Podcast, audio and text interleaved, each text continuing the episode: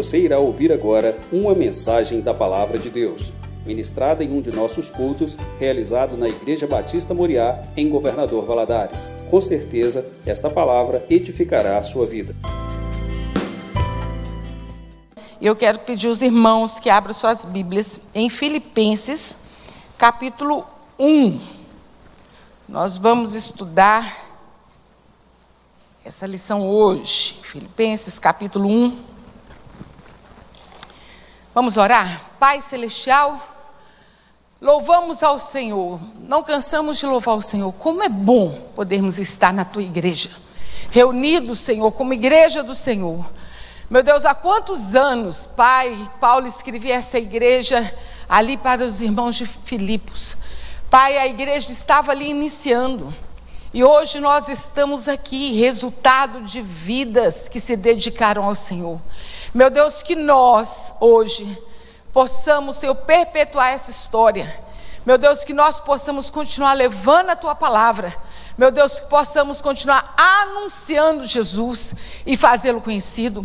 Pai Celestial, obrigado pela porta dessa igreja aberta, para que possamos, Senhor, estudar a tua palavra. Deus, e abençoa a tua igreja ao redor do mundo também que se reúne.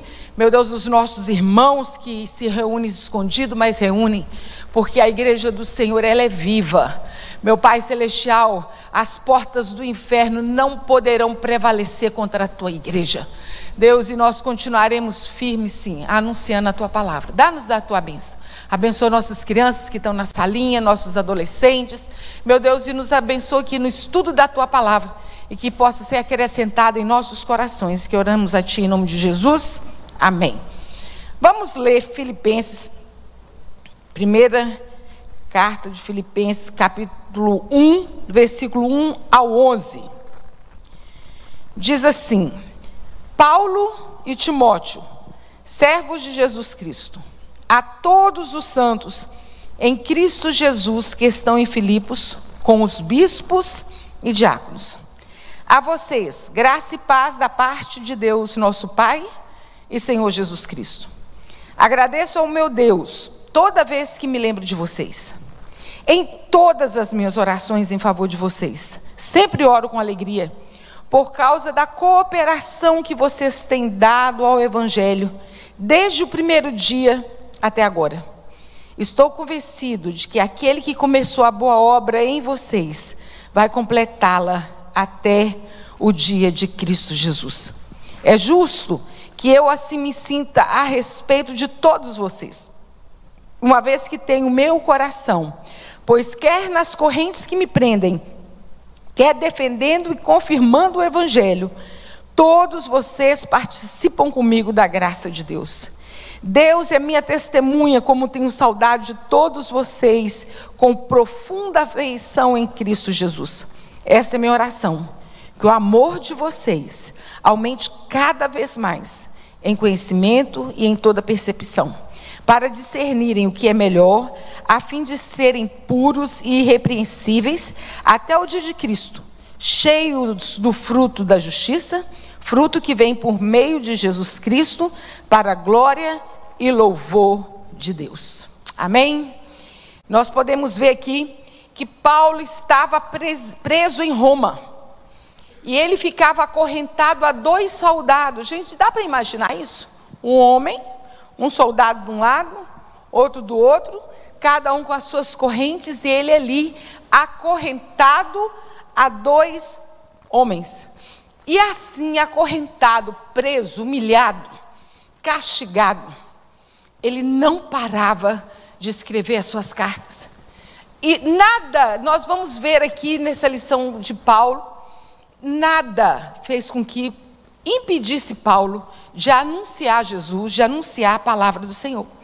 E apesar de não estar em liberdade, sofrer oposição dos colegas, a carta, quando a gente lê isso aqui, ele estava preso, tinha muita gente se contrapondo a ele, e mesmo assim, quando nós lemos essa carta, nós podemos ver a alegria que Paulo tinha. A alegria, a gratidão, porque ele, ele diz aqui, porque o evangelho estava sendo confirmado, o evangelho estava sendo dependido, defendido. A alegria por causa da lembrança da, da comunhão dos irmãos em Filipos. É tão bom quando a gente lembra de alguém que a gente gosta muito, né? Ai, que saudade que eu tenho daquela pessoa, daquele irmão, daquela irmã, da nossa comunhão, quando a gente comia coxinha junto, quando a gente saía. Ai, que tempo bom! Que bom que a gente tinha o tempo que nós tínhamos de estar em oração. E assim nós nos lembramos, nós nos recordamos dos nossos amigos, e assim estava Paulo, ali lembrando disso tudo, e acima de tudo, a alegria dele estava em Jesus. Mesmo no meio de tantas dificuldades, nós podemos ver a alegria de Paulo ali. É, tinha um cântico, existe um cântico, a gente que quase não canta mais, mas alguns irmãos vão lembrar dele, fala assim: satisfação é ter a Cristo, não há melhor prazer já visto. Sou de Jesus e agora sinto satisfação de é, satisfação, não sei o que lá, em mim. Sim, paz real, sim, gozo na aflição. Achei o segredo, é Cristo no coração. E é um cântico, eu estava estudando essa lição, falei assim, gente, a gente devia cantar, voltar a cantar esse hino. É paz real, é gozo na aflição. Achei o segredo, é Cristo no coração. E lá em Filipenses 4, ele ele fala, Paulo fala sobre isso, é, sobre não, não andar ansio, ansiosos com coisa alguma. Em tudo, porém, seja conhecido. Ele começa no capítulo 4 de Filipenses falando assim: Alegrai-vos sempre no Senhor. Outra vez vos digo: alegrai-vos. Seja a vossa moderação conhecida diante de todos os nomes, homens. Perto está o Senhor. Então, assim, eu lembro que uma vez eu tive, eu fiz a cirurgia de vesícula e deu um problema. Uma semana depois eu tive que voltar para o centro cirúrgico. Eu lembro que eu chorava. E estava ali na, naquela mesa esperando a anestesista, eu chorando. Eu falei, meu Deus do céu, está perto da semana dos adolescentes. Tava, era, nós, nós íamos entrar na sexta semana dos adolescentes. E eu chorava. E foi como se um anjo sussurrasse ao meu ouvido, falando assim: Seja vossa moderação conhecido de todos os homens, perto está o Senhor. Eu falei assim: Nossa, eu estou chorando no desespero aqui. Todo mundo sabe que eu sou serva do Senhor Jesus e que aquilo acalmou meu coração. Seja a vossa moderação, vosso equilíbrio. Diante de todos os homens, perto está o Senhor. Alegrai-vos sempre no Senhor. Não é fácil, irmãos. Mas quando nós lembramos, como a Lia disse aqui, tudo isso passa. Céus e terra poderão passar, mas a palavra do Senhor, as promessas do Senhor, não passam. Então, alegrai-vos sempre no Senhor. Outra vez vos digo, alegrai-vos. O salmista, no Salmo 100, já dizia assim: servi ao Senhor com alegria. Está lá no Salmo 100. Servir é um chamado, é um chamado do salmista para que todos nós possamos servir ao Senhor não como um fardo, não como um peso, mas com alegria. E Paulo é, tinha três. Não, aqui tinha, nesse texto que nós lemos, tinha três fatores que marcaram o início da igreja em Filipos. Quando nós lemos lá em Atos capítulo 16, dos versículos de 6 ao 10, nós vamos ver que Paulo, ele já havia viajado para todas as igrejas da Ásia. Estava andando, não todas. Ele estava andando pela Ásia Menor. Numa cidade, em outra, em outra. E ali ele foi anunciando ao Senhor. Meus irmãos, hoje a gente fala assim: ah, eu vou viajar, eu vou em tal lugar, em tal lugar, em tal lugar. A gente às vezes pega. Esses dias eu estava chegando em casa, tinha um moço chegando também. Eu falei assim: não, há quanto tempo que eu não te vejo? Ele é, não mora aqui não, estou chegando agora do Mato Grosso. Eu falei, não, muita estrada, né? Não, vim de avião. Saí de lá de manhã, cheguei agora, mas se fosse de, de carro, eram uns três dias. E se fosse a pé? E se fosse a cavalo, como era naquela época? Né? Navio. Quanto tempo não era, não seria? E Paulo, ele, ele andava por, aquele, pra, por aqueles lugares, anunciando Jesus e abrindo as igrejas. E abrindo aonde ele passava, ele falava de Jesus. Ele, ali ele treinava um, você vai ficando aí que eu, nós, vamos, nós vamos entrar em contato. E o desejo que ele tinha era de voltar, fazer o caminho de volta, para fortalecer os irmãos das igrejas que ali ficaram.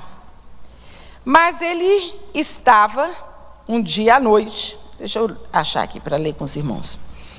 E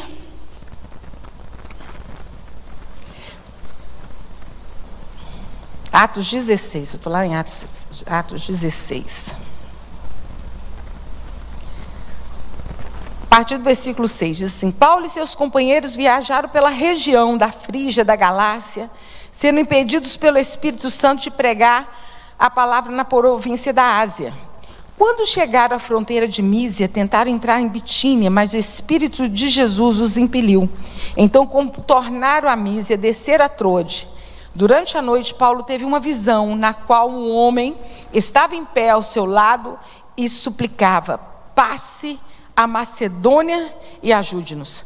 Depois que Paulo teve essa visão, preparando-nos imediatamente para partir para a Macedônia, concluindo que Deus nos tinha chamado para lhes pregar o Evangelho. Então eles estavam preparando para ir para outro lugar. Você vê nesse textinho aqui que nós lemos quantas vezes que o Senhor falou assim: não, aí você não vai. Pode pregar aí. Aí não, aí vocês não vão, não. E eles estavam no seu coração, planejando ir para outro lugar. E quando ele tem uma visão, um homem clamando: vem, vem a Macedônia trazer a palavra e prega para a gente. E ele acordou e ali ele entendeu que era o Senhor que estava falando, que o Espírito Santo de Deus estava direcionando. Meus irmãos, nós, nós precisamos estar com os nossos ouvidos atentos ao que o Espírito Santo de Deus nos fala e nos conduz. O, caminho, o homem pode fazer planos, mas a resposta certa vem do Senhor. Paulo, nesse momento, ele não teve dúvida alguma que foi o Senhor que havia chamado para anunciar o Evangelho. E a história dessa igreja, ela é linda. Um dos motivos é porque ela começou através da obediência de um homem. Que Paulo poderia ter falado assim: não, eu simplesmente eu vou ficar por aqui, eu acho melhor eu voltar e fazer o que eu estava pensando. Mas ele não, ele preferiu obedecer ao Senhor. E quando nós lemos, continuamos a ler aqui Atos 16, nós vamos ver que, em consequência, a obediência de Paulo à voz do Espírito Santo, só nesse texto aqui nos fala da, da conversão de três pessoas.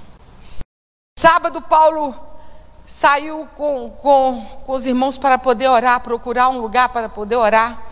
E ele chega à beira de um rio, e ali havia algumas mulheres que estavam também ali reunidas, a Bíblia não fala fazendo o quê, mas estavam ali.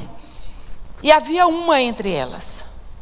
Ela, é, o nome dela é Lídia, vendedora de púrpura da cidade de Tiatira. Uma mulher financeiramente bem, temente a Deus, a palavra nos fala sobre isso, que ela era temente a Deus mas não conhecia Jesus. Mas não tinha salvação. Quando nós lemos Atos capítulo 10, nós vamos encontrar lá um homem chamado Cornélio, bem parecido com essa mulher. Era um homem temente a Deus, um homem que fazia boas obras. Ele era um homem de tão boas obras que o que ele fazia chegou diante de Deus. E, e Jesus aparece para Pedro: Pedro, você vai lá na casa de Cornélio, você vai falar da salvação para Cornélio. Que era um bom homem bom, fazedor de boas obras, mas não era salvo. Não era salvo. E Cornélio tem um sonho avisando que e um homem que ele o recebesse. É muito legal que Cornélio ele juntou toda a família dele na casa para esperar. Está lá em Atos 10, tá, gente? Pedro. Pedro não queria ir de jeito nenhum. Não, vou não não, que... aí fala que ele era, era gentil, ele não era né, do povo de judeu, é aquele negócio todo. Circunciso. Mas ele vai e obedece. E ali naquela noite houve salvação naquela casa.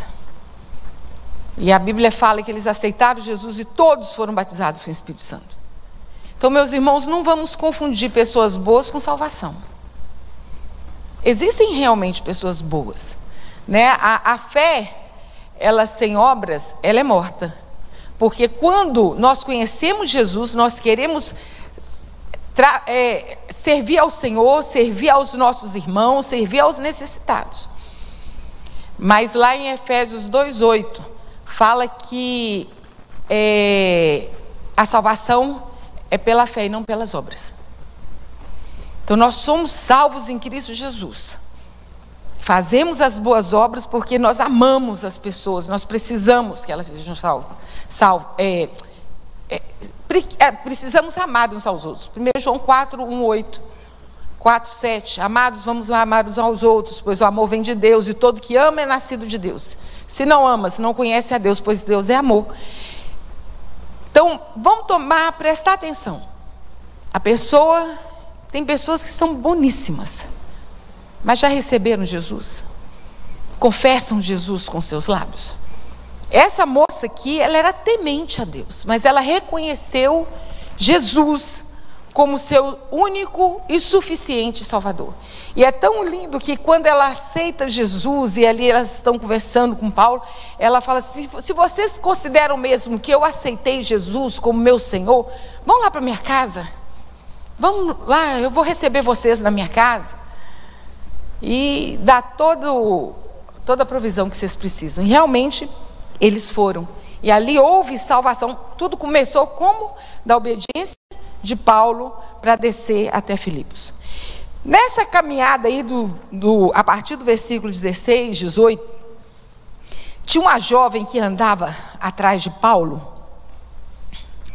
Aqui, ó.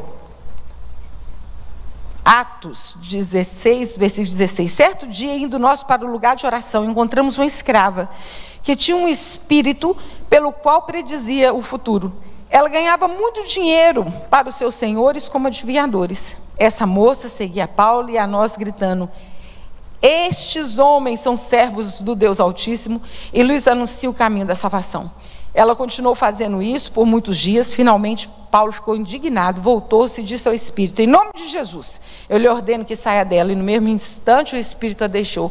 Meu irmão, você consegue imaginar essa cena? eu fico vendo Paulo. Paulo era um homem sério, sisudo. E ele estava andando e a mulher gritando. Ela ficava assim, adulando, falando: Esse, esses homens é, como é que é que ele fala? Anuncia o caminho da salvação e tal, e ficava atrás. Mas aquele espírito não soava bem. Paulo tinha um espírito de discernimento. E aquela mulher, ela era escrava e por causa da adivinhação que ela fazia, ela ganhava dinheiro para os donos dela. E naquela hora, Paulo vira assim, de uma vez: Te repreendo em nome de Jesus, sai dela. E a moça caiu e ficou liberta naquele momento. Só que os donos dela não gostaram, não. Meus irmãos, outro dia eu vi um, uma menina, né? Adolescente falando de horóscopo, de signo. Meus irmãos, nós somos do Senhor. Nós não acreditamos nisso, não, irmão. Vamos vigiar para ter vitória. Vamos parar com, com essas coisas. Vigia em casa. E é bom a gente vir para a escola dominical. Logo quando eu converti, na minha casa, na minha família, eram dois extremos. Eu tinha a tia crente profeta, servo do Senhor da Assembleia de Deus. E eu tinha uma, uma, uma, outra tia, irmã da minha mãe, que a outra também era irmã da minha mãe, que era minha madrinha, mãe de santo, dono de um terreiro, de Umbanda. E essa tia um dia falou assim: Vou te ensinar uma coisa, você nunca mais vai esquecer. E, triste dia. Eu vou te ensinar como você lê a mão. Eu, menina, achava aquilo o máximo. Eu pegava a mão de um, de outro. E... Eu converti, graças a Deus, com os meus 14 anos, fui para a igreja.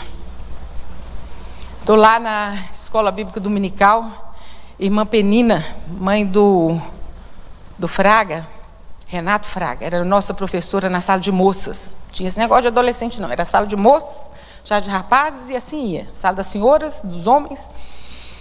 E ela falou sobre essas questões.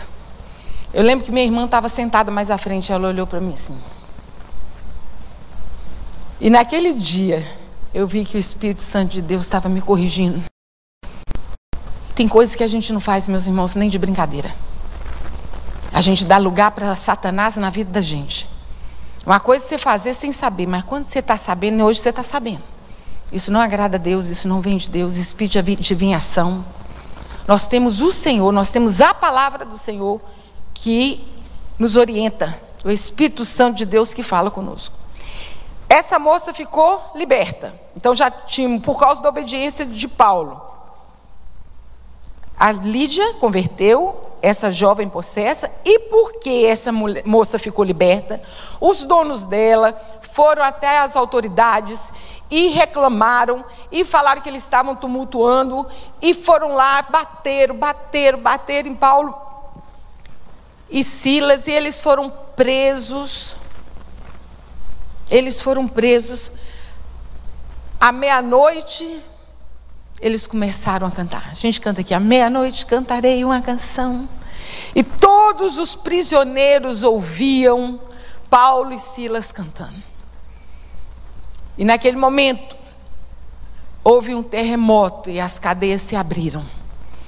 E aquele oficial do governo, carcereiro, ele ficou desesperado e ele falou assim: O que eu devo fazer para ter a salvação? E Paulo diz: Crê no Senhor Jesus e será salvo tu e a tua casa.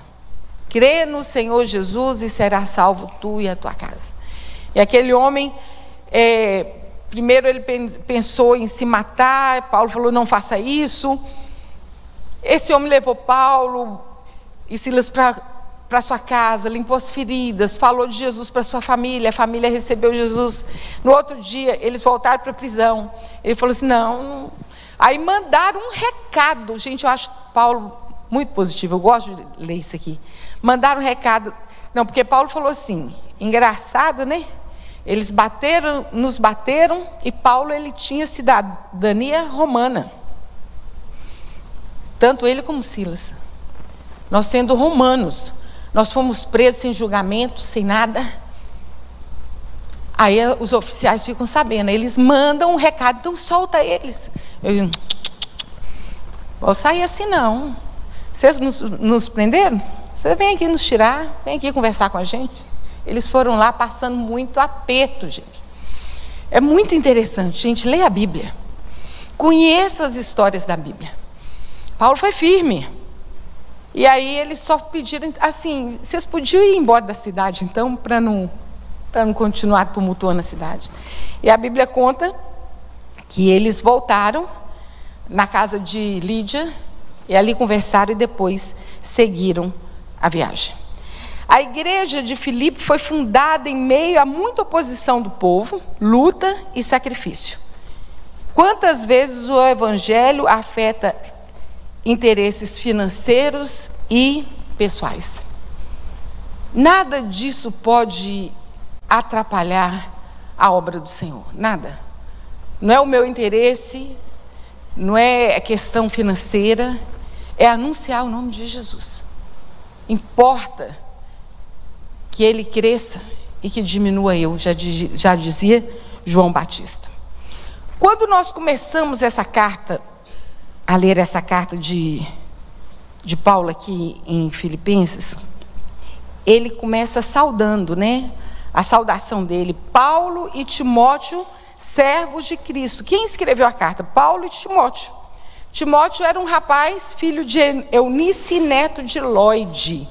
Eu acho tão bonito quando se referem a Timóteo e faz questão de colocar quem era mãe e quem era avó. Porque todas as duas cuidavam muito bem da vida espiritual desse menino. E é muito lindo quando nós vemos a consideração de Paulo para com Timóteo incluindo o nome dele, que na carta que ele foi sempre muito ligado na igreja de Filipe.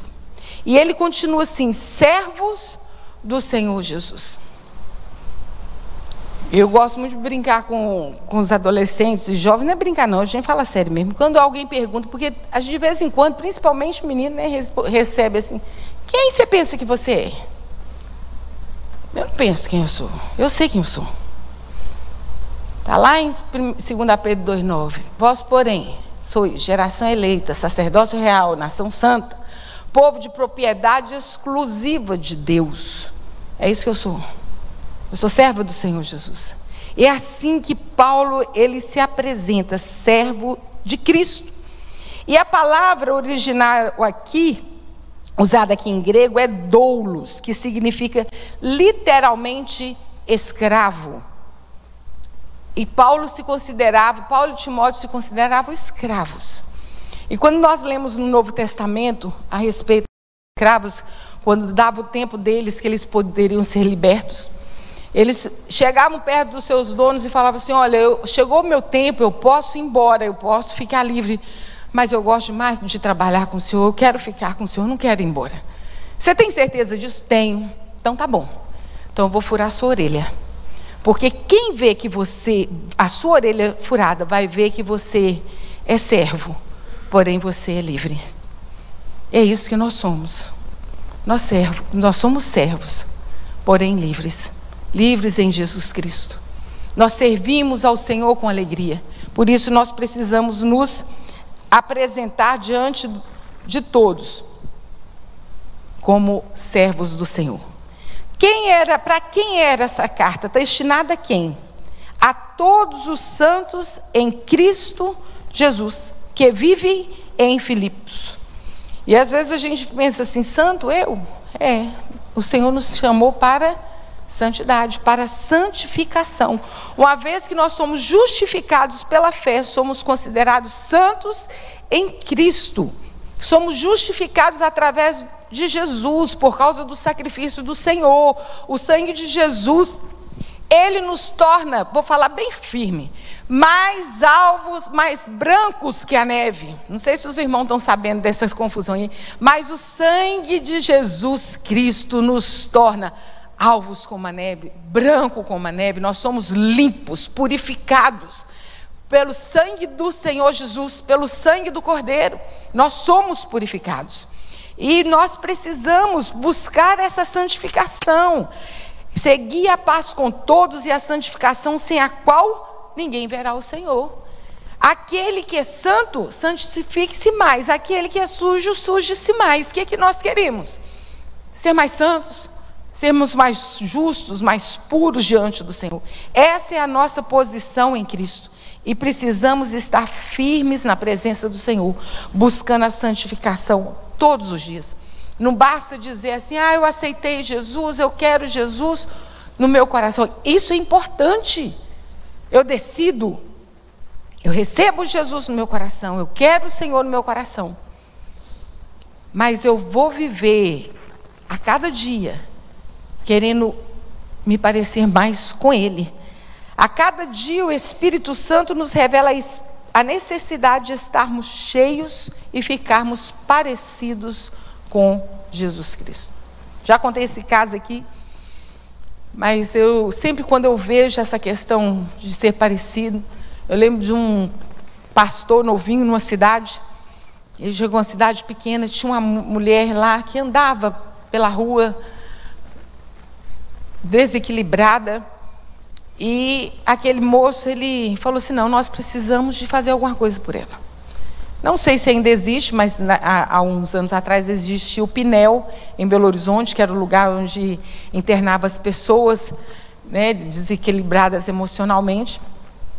E esse moço, ele alugou um, um cômodo perto da igreja e lá as, as irmãs cuidavam dela, ele ia sempre lá orar por ela, até que houve uma vaga e eles enviaram é, essa mulher para lá. Passado um tempo, alguém foi lá dessa igreja, conversando com ela e tal, falando de Jesus. Ela virou e falou assim: Eu conheço ele. Eu conheço esse moço. Você conhece? Conheço. Ele cuidou de mim. Ele alugou uma casa, ele me colocou lá. Ela estava falando do pastor. Então, é, cristãos quer dizer pequenos cristos, que nós possamos ser mais parecidos com o Senhor e, com isso nós precisamos de uma vida de santificação. É, é apartar do pecado mesmo. Aquele que mentia não, mente mais, não minta mais, aquele que roubava não roube mais. Não, isso não cabe a nós mais. Em Cristo, ele continua, em Cristo, aos santos em Cristo Jesus. Eles estavam ali em Filipos. Meus irmãos, onde quer que nós estivermos, nós precisamos antes estar em Cristo. Eu estou na minha empresa, mas eu estou em Cristo. Eu tenho, tenho que lembrar isso. Eu estou em Cristo.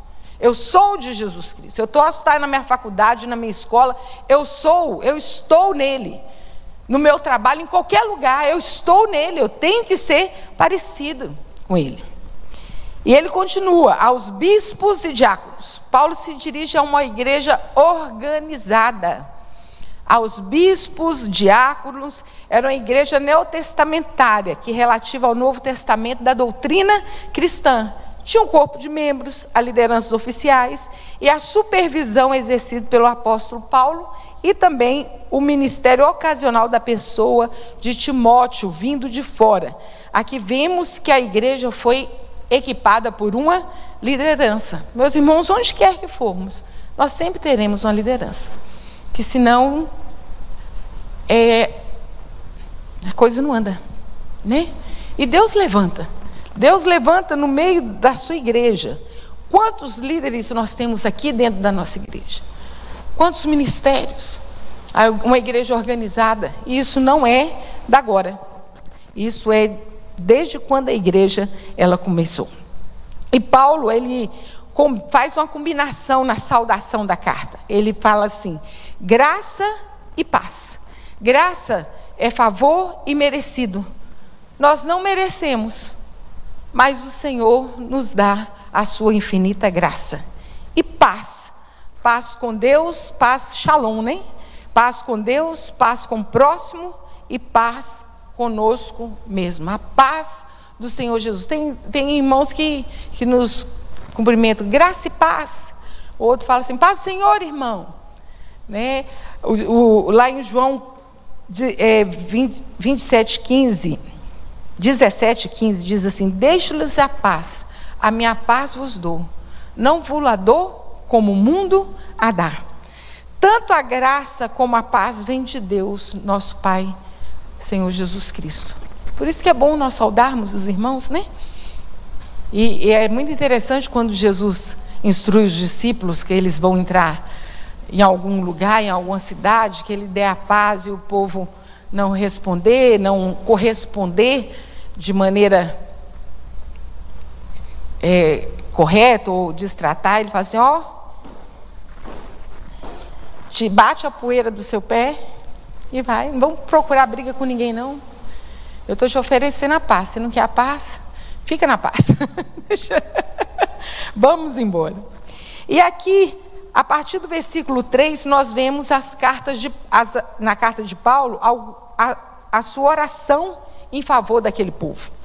É oração de gratidão. Ele, ele dá graças a Deus por aquele povo, ele lembra daquele povo com a gratidão por tudo que eles tinham feito na sua vida e por quem eles eram ali na presença do Senhor. Coração grato é algo que nós precisamos pedir ao Senhor. Um, um, uma oração abrangente, em tudo recordo de vós. Nós não podemos esquecer, meus irmãos, da, daqueles irmãos que foram bons para conosco. Aqueles que não foram, aí a gente tem que esquecer mesmo. Agora, os que foram, a gente tem que olhar para o irmão e ser grato. E sabe que de vez em quando você tem que chegar e falar: Meu irmão, você sabia que eu sou grata a você por causa disso, disso, disso? Às vezes a pessoa nem, nem sabe que foi usada por Deus na nossa vida. E nós precisamos agradecer a Deus pelas pessoas que Ele põe ao nosso redor. Uma oração constante ele fala assim: fazendo sempre súplica por todos vós, sempre. Não vamos esmorecer na oração, não vamos esmorecer, não vamos Ah, já orei demais por isso. Não, ele sempre está orando, sempre fazendo súplica por todos vós. Filipenses 5,17 fala assim: orai sem cessar. Nós precisamos orar e orar sem cessar. Às vezes nós estamos andando na rua e o nosso coração tem que estar lá ligado no Senhor, está dirigindo, olhando o trânsito, ligado no Senhor, falando com o Senhor. Às vezes nós estamos sendo arguídos. Teve uma vez que eu estava dependendo de uma situação com uma outra pessoa. E eu olhando nos olhos dela, eu dentro do meu coração estava assim: Senhor, a Bíblia nos diz que o coração do, do rei está nas mãos do Senhor, o Senhor conduz para onde quer. Eu coloco o coração desse moço aí nas mãos do Senhor, conduz a meu favor, Senhor. Ele não sabia que eu estava orando, eu estava olhando no olho dele, estava orando. Né? Sabe a oração flecha? Eu gosto de dizer que a oração flecha, que é as orações pequenininhas que você faz assim, rapidinha, e chega lá no trono e Deus vem a nosso favor. Oração com alegria Oração não é obrigação, meus irmãos, é um privilégio. Quando nós estamos orando, nós estamos falando com o Rei dos Reis, com o Senhor dos Senhores, aquele que é o dono do ouro e da prata, que tudo pode, que muda a circunstância da, da nossa vida. É com Ele que nós estamos falando. Não vamos fazer, ah, eu vou ter que orar, né? Tem que orar.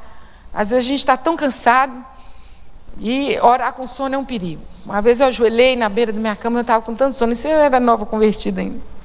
Eu lembro que, sabe quando você sonha assim, rapidinho, assim, você fecha o olho, e eu vi uma melancia, nunca esqueci isso. Eu acordei falando, Senhor, e abençoa a melancia. eu falei, misericórdia, assim, amanhã a gente acaba de conversar, que hoje não dá mais não. Aí eu fui dormir, no outro dia de manhã cedinho, levantei e fui orar. Mas nós precisamos, meus irmãos, orar e orar sem cessar. E vemos aqui o, o alvo da oração de Paulo. Nós não oramos sem alvo. Nós não podemos orar sem ter um direcionamento. Pelo que Paulo orava, aqui nos, entre os versículos 9 a 11, ele orava que seu amor transborde nos corações, abundância no, no nosso, do nosso do nosso amor para com Deus e para com os outros. Ele orava a Deus que, que o coração daqueles, daquele povo se tra transbordasse ao Senhor de amor. Seu coração seja cheio em conhecimento e percepção. Para quê? Para aprender e também para poder ensinar. Nós não podemos reter aquilo que nós temos aprendido. Nós precisamos dividir. Conhece, lá em Oséias 6,3 diz assim: portanto, conheçamos e prossigamos em conhecer ao Senhor. E ele continua: discernam o que é melhor. Nós sabemos, nós temos já maturidade para discernir entre o bom e o ruim, entre o bem e o mal. E aqui era a oração de Paulo, então nós precisamos pedir ao Senhor, Senhor, nos dá discernimento. Nos dá discernimento. Paulo orava a favor desse povo, para que eles optassem sempre para o que é excelente. Bom é inimigo do melhor. Às vezes a gente acomoda no bom, né? Ah, não, tá bom, tá bom, bom é inimigo do melhor. Pode ser melhor? Então vamos ser. Para que sejam sinceros e inculpáveis. Irmãos, esse, esse termo sincero, ele veio. Antes vendia muitos vasos de barro. E às vezes, o, o, o, o e quando a pessoa chegava para comprar o vaso, o dono perguntava assim: você quer com cera ou sem cera? Por quê? Dava uma trinca, a pessoa vinha, encerava e tampava aquela trinca.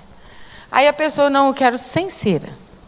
Eu quero sem cera, sem cera, sem cera, virou a, a palavra sincero. É isso que nós precisamos ser. Sem máscara. Sem sermos transparentes, sermos genuínos. Sem cera, sinceros, diante de Deus e inculpáveis. Que ninguém tropece por nossa causa. Que ninguém seja condenado por nossa causa. Inculpáveis sejam para a glória e louvor do Senhor. Esse era o desejo de Paulo para os crentes em Filipos e para nós também. Que possamos ser irrepreensíveis e sinceros diante de Deus e diante dos homens. Vamos ler mais um pouquinho aqui, a partir do versículo 12? Diz assim: Quero que saibam, irmãos, que aquilo que me aconteceu tem, ao contrário, servido para o progresso do Evangelho. Como resultado, tornou-se evidente a toda a guarda do palácio e a todos os demais que estou na prisão por causa de Cristo. E os irmãos, em sua maioria, motivados no Senhor pela minha prisão, estão anunciando a palavra com maior determinação e destemor. É verdade que alguns pregam Cristo por inveja e rivalidade, mas outros o fazem por boa vontade. Estes fazem por amor, sabendo que aqui me encontro para a defesa do Evangelho. Nós, só situar aqui para os irmãos da. Nós estamos lendo Filipenses capítulo 1, já estamos no versículo 17. Isso. Mas aqueles pregam Cristo por ambição egoísta, sem sinceridade, pensando que podem causar sofrimento enquanto estou preso. Mas o que importa? O importante é que, de qualquer forma, sejam por motivos falsos ou verdadeiros, Cristo seja pregado e por isso me alegro. De fato, continuarei a alegrar-me, pois sei que o que me aconteceu resultará em minha libertação, graças à oração de vocês e auxílio do Espírito Santo. Aguardo ansiosamente e espero que em nada serei envergonhado. Ao contrário, com toda a determinação de sempre, agora em Cristo, será engrandecido meu corpo, que é pela vida, que é pela morte. Porque para mim viver é Cristo e o morrer é lucro. E quando nós lemos aí, nós, Paulo já tinha dois anos que estava preso em Cesareia. E ainda preso, ele fez aquela terrível viagem, está lá em Atos 27, que eles foram de, de navio. E olha, ele entra dentro do navio, ele fala assim, gente, essa, essa traduzindo para o dia de hoje, essa viagem vai dar ruim. Se eu fosse vocês, não pegava esse caminho, não. E ninguém quis ouvir Paulo. E a viagem complicou. Quando eles viram que o negócio, que o barco ia afundar, que não tinha jeito, eles começaram a jejuar. Depois de 14 dias que eles já estavam sem comer, Paulo falou assim: é bom que todos comam, para ficar forte, para sobreviver, para sobreviver, para passar aquilo que nós vamos passar. Mas fique tranquilo, ninguém vai morrer. Ninguém vai morrer. Todos antes salvarão, mas nós vamos perder tudo. Aí eles começaram a dar ouvido a Paulo. É interessante quando você lê Atos 27, que Paulo avisou e as coisas foram acontecendo aos poucos. E as pessoas não atinavam para aquilo que tinha sido avisado. Quantas vezes nós somos avisados de alguma coisa e endurecemos o nosso coração, na história da nossa vida começa a dar ruim, e depois lá na frente que você fala assim: nossa, eu devia ter escutado antes, né? É igual é, o, o, a última trombeta que nós ouvimos, né, Rosane? Sempre passamos para os meninos, depois que Jesus volta, que fecha as portas. Isso é um. Quem quiser ouvir, a última trombeta tem no, no YouTube. Ela fala assim: Eu devia ter cuidado mais da minha vida espiritual. Eu devia ter cuidado mais da minha vida espiritual. Agora não tem mais jeito. Agora a porta fechou. Nós estamos sendo avisados. Jesus está às portas. Vamos acertar nossa vida com Deus, vamos viver em santidade. Vamos estar preparados para a volta do Senhor, para que não nos pegue de surpresa. E nós, nós estamos sendo avisados. Aqui Paulo estava avisando, ó. E nessa viagem, isso aqui ele estava escrevendo depois que aconteceu essa viagem. Quando escreveu aos Filipos, ele estava em Roma e continuava preso, acorrentado dia e noite a um soldado da guarda imperial. Não era fácil. Mas no meio disso tudo, lá em Filipenses 1,18, ele fala assim: Com isso me regozijo, sempre me regozijarei, regozijarei em toda e qualquer situação. Não sejamos omissos em anunciar o Senhor. Gente, aquele homem estava preso. E ele, mesmo assim, ele continuava anunciando ao Senhor. Ele enfrentou situações muito difíceis. Quando você está enfrentando uma situação desesperadora, é muito fácil se tornar uma pessoa magoada. Ah, tem, você já viu gente que, que fica revoltado com Deus? Ah, por que, que Deus deixou isso acontecer? Ah, porque Deus não fez isso? Ah, porque Deus. Gente cheia de mágoa coloca culpa nas outras pessoas. Uma pessoa cheia de mágoa nunca é uma pessoa alegre. Mas quando nós lemos essa carta de Paulo aqui, nós podemos ver que Paulo conseguiu superar qualquer sentimento de mágoa e viu que o sofrimento foi usado para a propagação do evangelho. E havia pelo menos dois motivos para que Paulo pudesse ficar se sentindo injustiçado, magoado. Primeiro deles, é, está lá em Atos 23, 29. O comandante de Jerusalém, ele chega, olha, estuda o caso de Paulo e fala assim: verifiquei, nada, porém, que justificasse morte ou mesmo prisão desse homem. Por que, que esse homem vai estar preso? Por que, que ele vai ser condenado à morte? Tem nada. Mas ele continuava preso. O governador de Festo, lá em Atos 25, 25. Porém, eu achei que nada praticara passível de morte. Vocês estão querendo matar esse homem?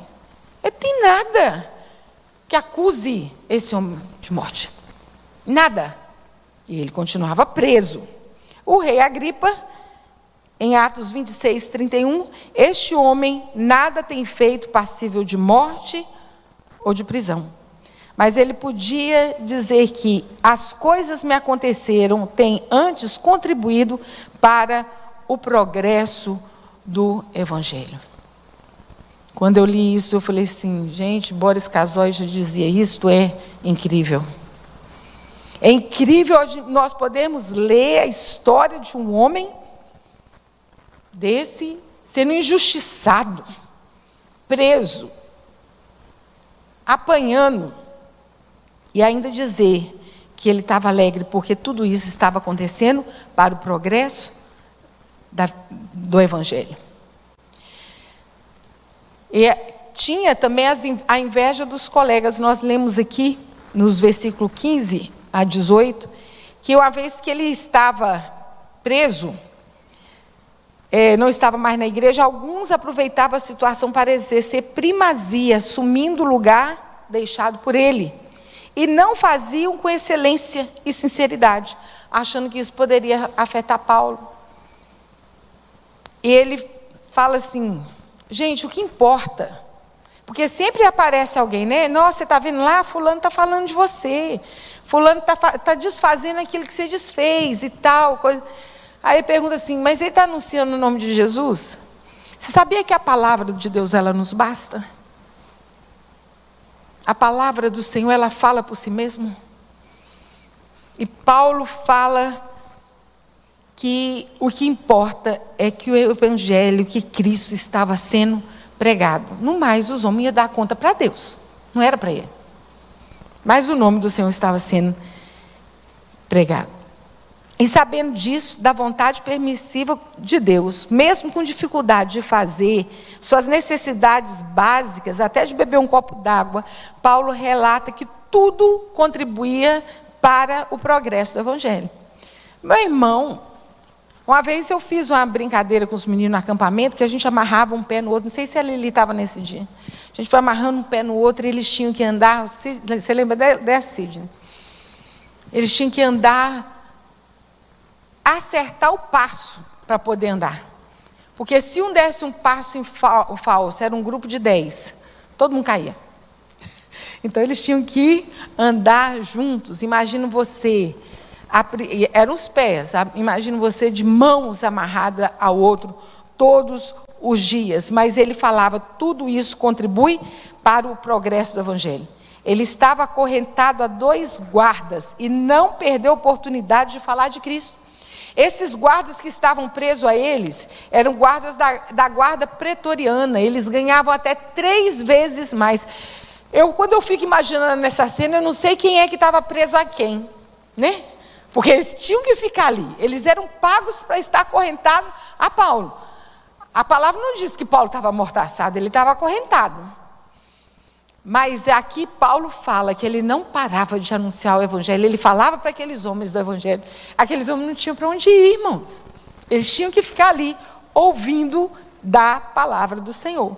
Por causa da coragem de Paulo e do seu exemplo que demonstrou, os irmãos da igreja também foram estimulados a pregar a palavra. Tipo assim, se Paulo está lá preso e ainda está anunciando a palavra, quem sou eu que estou aqui livre e não vou fazer a obra do Senhor? E aqui, aí a igreja foi crescendo. Paulo servia de exemplo. Meus irmãos, quando nós lemos essas cartas de Paulo aos irmãos, é são 13 cartas. No, ele estava preso. Você imagina se ele não tivesse preso? Nós teríamos essas cartas? Já parou para pensar nisso?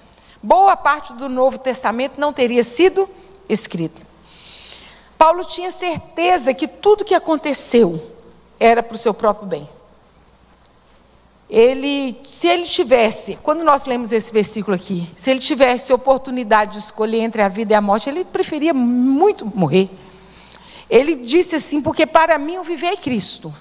Eu vivo em Cristo, eu estou em Cristo, eu vivo para Ele, eu estou com Ele. Mas morrer, ah, morrer é lucro. Morrer vai ser muito melhor. É o que ele anuncia aqui. Porque ele tinha certeza com quem ele estaria para sempre. No meio de todo sofrimento, podemos ver Paulo teve novas experiências com o Senhor. E na vida, nós temos oportunidade de crescer espiritualmente no meio de circunstâncias difíceis ou fraquejarmos olhando para ela. Como o cântico que fala assim: não olho as circunstâncias, olho o teu amor. Não me guio por vista, alegre vou. Tem circunstâncias, se a gente tirar os olhos do Senhor, como Pedro fez, Pedro estava tadinho, estava tão bonitinho andando sobre o mar, né? Aí vem um trovão, ele tirou o olho de Jesus, olhou para a tempestade por um instante, ele começou a afundar. E assim acontece conosco no meio das dificuldades da vida. Deus usa circunstâncias e pessoas para o benefício do nosso crescimento espiritual. Paulo queria dizer aqui que morrer está imediatamente na presença do, de Jesus. Jesus disse assim, lá em João capítulo 11: Aquele que crê em mim, ainda que esteja morto, viverá. E Paulo cria nisso. Enquanto Paulo estava nesse mundo, não, aí ele fala assim: viver. Viver quer dizer que você pode trazer frutos para muitos outros. Que ele entendia que se ele estava vivo, ele ia viver para ser bênção na vida dos outros. Então, já que eu não morri ainda, e estou vivo, que eu viva para a glória do Senhor. Quer vivamos, quer morramos, que isso seja para a glória do Senhor. Então, Paulo aqui nessa passagem, ele nos dá testemunho em três tempos. No passado, seus movimentos foram usados para o progresso da igreja. No presente, ele viu o evangelho, o nome do Senhor sendo anunciado, embora não fosse como ele queria, ou pelo motivo que estava sendo pregado. No futuro, o seu dilema. Paulo não sabe que o futuro tinha para ele, nem o que desejar, morrer ou viver. Mas uma coisa é certa: o seu futuro está na mão do Senhor. Importa é que Jesus seja glorificado. Quando Pedro foi preso, logo quando ele fez a primeira pregação, que três mil homens se converteram ao Senhor. E mandaram ele parar de pregar. E ele falou que não ia parar de pregar. Que ele não ia parar de anunciar o nome do Senhor. Na frente de todos aqueles homens, aquele homem simples, que era considerado um homem simples, ele falou assim: Eu vou pregar o Senhor. Essa semana, é, eu ouvi um discurso de formatura da Isabela, até o menino do Randall está ali. Ela encerrou depois de um discurso belíssimo. Ela falou, na, discussão na sua formatura de ensino médio, e ela falou, teve a oportunidade de fazer o agradecimento a Deus. E o que me chamou a atenção no discurso dela, no final, ela falou assim: a boa notícia é que somos frutos de nossa escolha. A má notícia é que somos frutos da nossa escolha. Então, meus irmãos, vamos escolher viver com o Senhor, para Ele, por Ele, que importa que Ele cresça e que diminua eu, e que o nome do Senhor sempre seja pregado e que a igreja do Senhor continue crescendo e que o que depender de mim, de você, que isso possa acontecer. Amém? Vamos ficar em pé, nós estaremos orando, agradecendo ao Senhor pela Sua palavra. Nós já também já estaremos orando pelos nossos dízimos e nossas ofertas. Como nós oramos aqui, nós estudamos aqui sobre a necessidade de termos um coração grato a Deus e trazer nosso dízimo, nossa oferta no altar do Senhor é prova, é prova da nossa gratidão a Deus. É sinal da nossa fidelidade ao Senhor. Então, que nós possamos, quando nós servimos a Deus e falamos nós vamos ser fiéis ao Senhor, nós vamos ser fiéis ao inteiro, por inteiro, meus irmãos. Não é só o coração, o bolso também. Para contribuir para que a obra do Senhor seja pregada. Nós estamos aqui a Gal, nossa jovem aqui da igreja, está lá na Índia, com outros irmãos, anunciando Jesus, um lugar onde você não vai, mas que o nosso dinheiro, aquilo que nós trazemos aqui no altar do Senhor, como é que nós fazemos missão? Orando, contribuindo e indo. Então nós não estamos indo, mas vamos orar, vamos contribuir, não só por ela, tem a Isabel que está lá no Japão, tem a, a missão Asas do Socorro, né? a, a nossa igreja que aqui está, esse prédio, tudo isso colabora para o crescimento da obra do Senhor. Pai, nós louvamos ao Senhor, porque o Senhor é bom e a sua misericórdia, ela dura, Senhor, para todos sempre. E a misericórdia do Senhor, nós estarmos aqui neste dia de hoje, para aprendermos mais a porção da tua palavra meu Deus, e sermos esclarecidos, Senhor, meu Deus, daquilo que precisamos ser, meu Deus, o nosso coração mais sincero diante do Senhor, que possamos ser irrepreensíveis, Pai Celestial, que possamos, Deus, ter o discernimento que vem de Ti, meu Deus, que o nosso coração, mesmo em meio às tribulações, esteja firmado no Senhor, ó oh, Deus, nos ajuda a viver aqui nessa terra, mas, Senhor, de forma nenhuma, em momento algum, algum nós possamos, Senhor, não parecer com o Senhor. Nos ajuda no nosso falar, no nosso agir, no nosso sentir. Direciona, Senhor, nos direciona em todas as coisas. Pai, nós queremos trazer adiante do Senhor os nossos dízimos, as nossas ofertas. Te agradecemos, Deus, pelo sustento. Meu Deus, te agradecemos pela provisão. Meu Deus, o ano está acabando. E o Senhor tem sido, Senhor, conosco. O Senhor tem nos ajudado em todas as coisas, nada, Senhor, tem nos faltado. Meu Deus, que a tua igreja permaneça fiel a ti, em te servir, em trazer seus dízimos as, as, as, ofertas. Apresentamos nossos missionários, colocamos diante do Senhor a vida da Gal nessa hora, a Isabel, meu Deus, aos teus servos espalhados pela face da terra. Sustenta os teus filhos e que nós não sejamos omissos, Senhor, em contribuir com a obra do Senhor. Te agradeço, Senhor, por cada dízimo e oferta que será trazido ao teu altar é que ora a ti em nome de Jesus. Amém.